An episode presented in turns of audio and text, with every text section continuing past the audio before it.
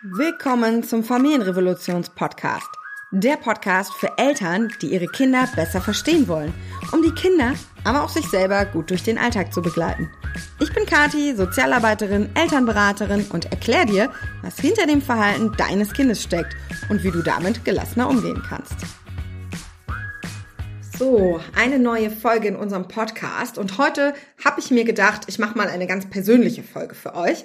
Ich sitze jetzt die ganze Woche schon hier mit krankem Kind zu Hause und ich fand, das war ein guter Moment, um mal übers Mama-Sein zu sprechen und über, ja, Einblicke in meine Gefühlswelt.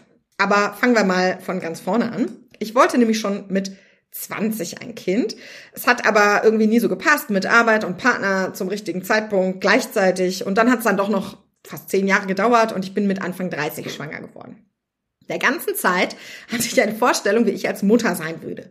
Ich habe ja als Sozialarbeiterin mit Kindern gearbeitet und da war ich immer die, die lustig war, die witzige Spiele im Gepäck hatte, mit Kids über den Schulhof getobt ist, aber eben auch streng war und Regeln aufgestellt hat. Und ich dachte, genau so mache ich das dann auch mit meinen Kindern. Ja, genau. Es sollten nämlich auf jeden Fall zwei sein. Bereits die Schwangerschaft verlief dann aber so ein bisschen anders, als ich mir das vorgestellt hatte. Die ersten drei Monate waren mir sowieso nur übel und ich konnte eigentlich gar nichts machen. Ich habe da aber noch gearbeitet. Ich erinnere mich noch, da musste ich eine Rede halten, weil wir eine Einrichtung neu eröffnet hatten vor der Presse, also ganz großes Kino. Und ich bin mitten während der Rede in den Nachbarraum, habe einmal in Eimer gekotzt und bin dann wieder rein und habe weitergemacht. Ganz großartige Nummer. So, es wurde im zweiten Trimester aber zum Glück besser. Da bin ich dann direkt mal nach Neuseeland geflogen. Ich war ja immer schon so der Typ ganz oder gar nicht. Das ähm, war dann auch mega schön da. Und danach habe ich mir direkt noch einen Umzug mit kompletten Haus über 350 Kilometer angetan.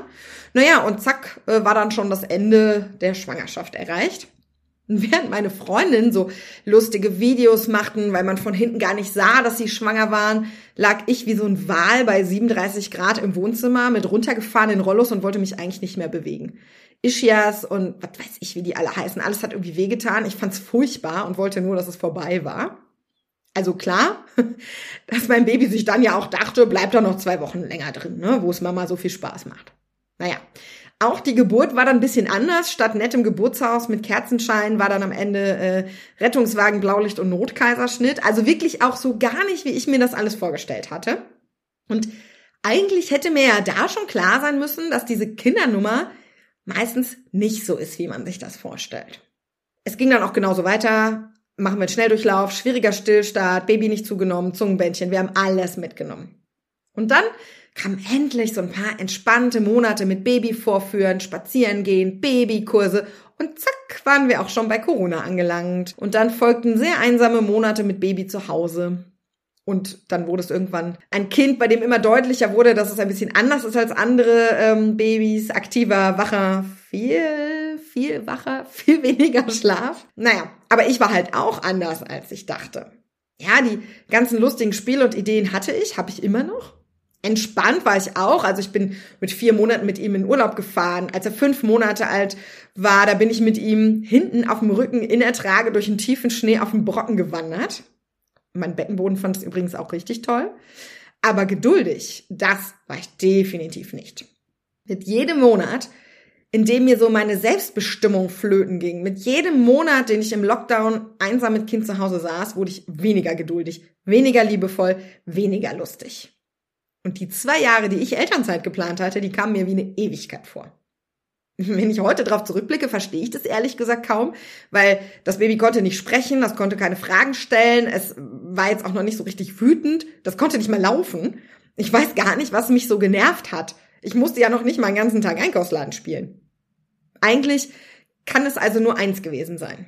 Ansprüche. Wenn ich mich richtig erinnere, dann habe ich bei jedem Schläfchen von ihm meine Sachen angezogen, bin in die Garage gerannt und habe an seinem Bett weitergebaut. Ich meine, ey, what the fuck? Warum habe ich nicht einfach eins gekauft? So, wenn meine Mutter da war, also seine Oma, dann habe ich die Zeit genutzt, um Klamotten für ihn zu nähen. Weil Wolle und Wolle Seide ja viel besser und weil bla bla, also am Ende waren es nur meine Ansprüche. Meine Vorstellung von Mutterschaft und Perfektion. Als ob das irgendwen interessierte. Aber wenn alle dann die ganz süße Kleidung gelobt haben, dann fühlte sich das an wie eine Leistung von mir. Dabei war es das Gegenteil, echt grober Unfug. Statt mich um mich zu kümmern, habe ich alles für dieses Kind getan. Naja, wenig überraschend für euch jetzt, ne? Das führte dazu, dass ich mega genervt war. Ich habe dann bei der Tagesmutter angerufen, die hatte eigentlich einen Platz für ihn ab seinem zweiten Geburtstag und habe dann gebettelt, ob sie schon früher einen hätte und habe dann sehr viel Geld für einen privat finanzierten Platz bezahlt, damit ich mal eine Pause hatte. Er war dann da einmal in der Woche für ein paar Stunden. Und ich habe das so genossen und mich gleichzeitig so schlecht gefühlt. Und da sind sie wieder. Welcome Ansprüche. Und ich verrate euch, ich bin sie immer noch nicht ganz los. Wenn ich Quetschis kaufe, dann höre ich schon die Stimmen.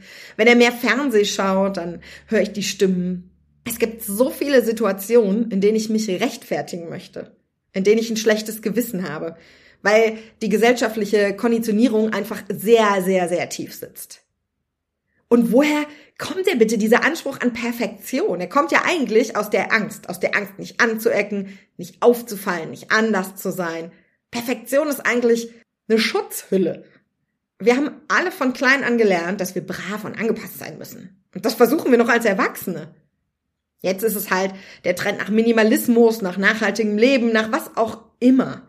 Wir hecheln Dingen hinterher, die wir gar nicht sind, die wir gar nicht sein wollen oder können, nur weil man das halt so macht. Weil man dann scheinbar mehr gewertschätzt, geliebt wird.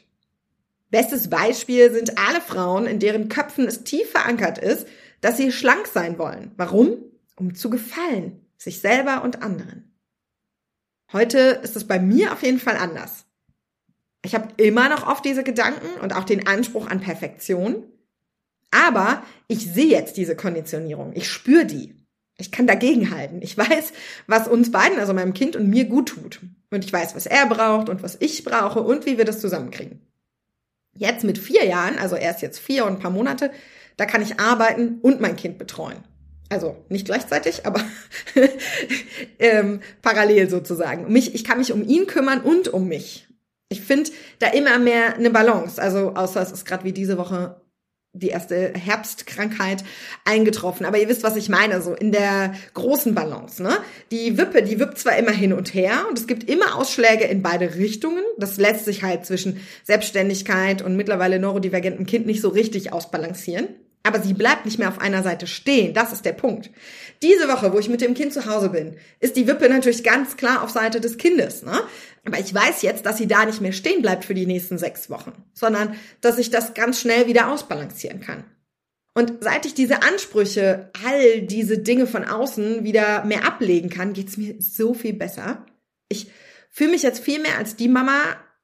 Ich fühle mich überhaupt mehr als Mama als damals nicht mehr so getrieben und gehetzt von irgendwelchen Ansprüchen, sondern vielmehr angekommen in meiner Rolle, sicher.